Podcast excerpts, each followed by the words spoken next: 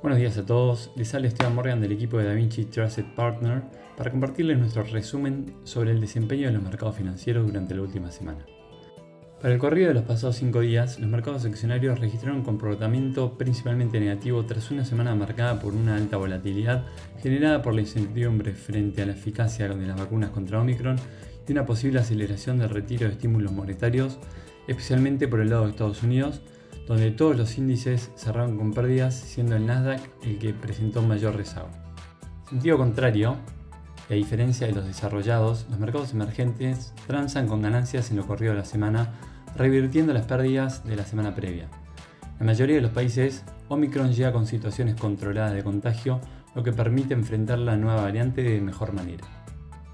En cuanto a datos económicos, en Estados Unidos al final de la semana, las nóminas no agrícolas y las cifras del PMI no manufacturero del ISM fueron las estadísticas clave. Por un lado, en noviembre las nóminas no agrícolas aumentaron solo 210.000. Si bien el aumento fue modesto, la tasa de desempleo cayó del 4,6% al 4,2%. Por otro lado, el PMI del sector de servicios también impresionó, ya que el PMI no manufacturero del ISM aumentó del 66,7 al 69,1 en noviembre. Si las estadísticas proporcionan dirección en la semana, el testimonio del presidente de la Fed, Jerome Powell, fue fundamental para los mercados. El presidente de la Fed habló de la necesidad de discutir la aceleración de la reducción gradual de la compra de bonos. Powell también dijo que la referencia a transitoria en relación con la inflación debería eliminarse, aumentando las posibilidades de una subida de tipos antes de lo esperado. Mientras tanto, en Europa la inflación y los PMI del sector privado en noviembre fueron las estadísticas claves. Por un lado, las presiones inflacionarias continuaron repuntando y la tasa de inflación anual de la zona euro se aceleró del 4,1% al 4,9%. Por otro lado, los PMI del sector privado fueron en gran medida positivos para el mercado, con el PMI compuesto de la zona euro subiendo del 54,2 al 55,4. A pesar de estos datos positivos, con la imposición de nuevas restricciones en los Estados miembros para frenar la propagación del COVID-19, la respuesta del mercado fue silenciada.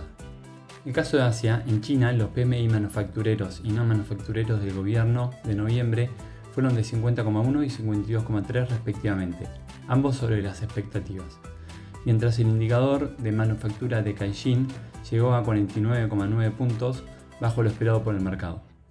En este contexto, para el corrido de la semana, el Nasdaq fue el que peor rendimiento presentó, una caída del 2,62%, mientras que el SP 500 y el Dow Jones cayeron 1,22 y 0,91% respectivamente.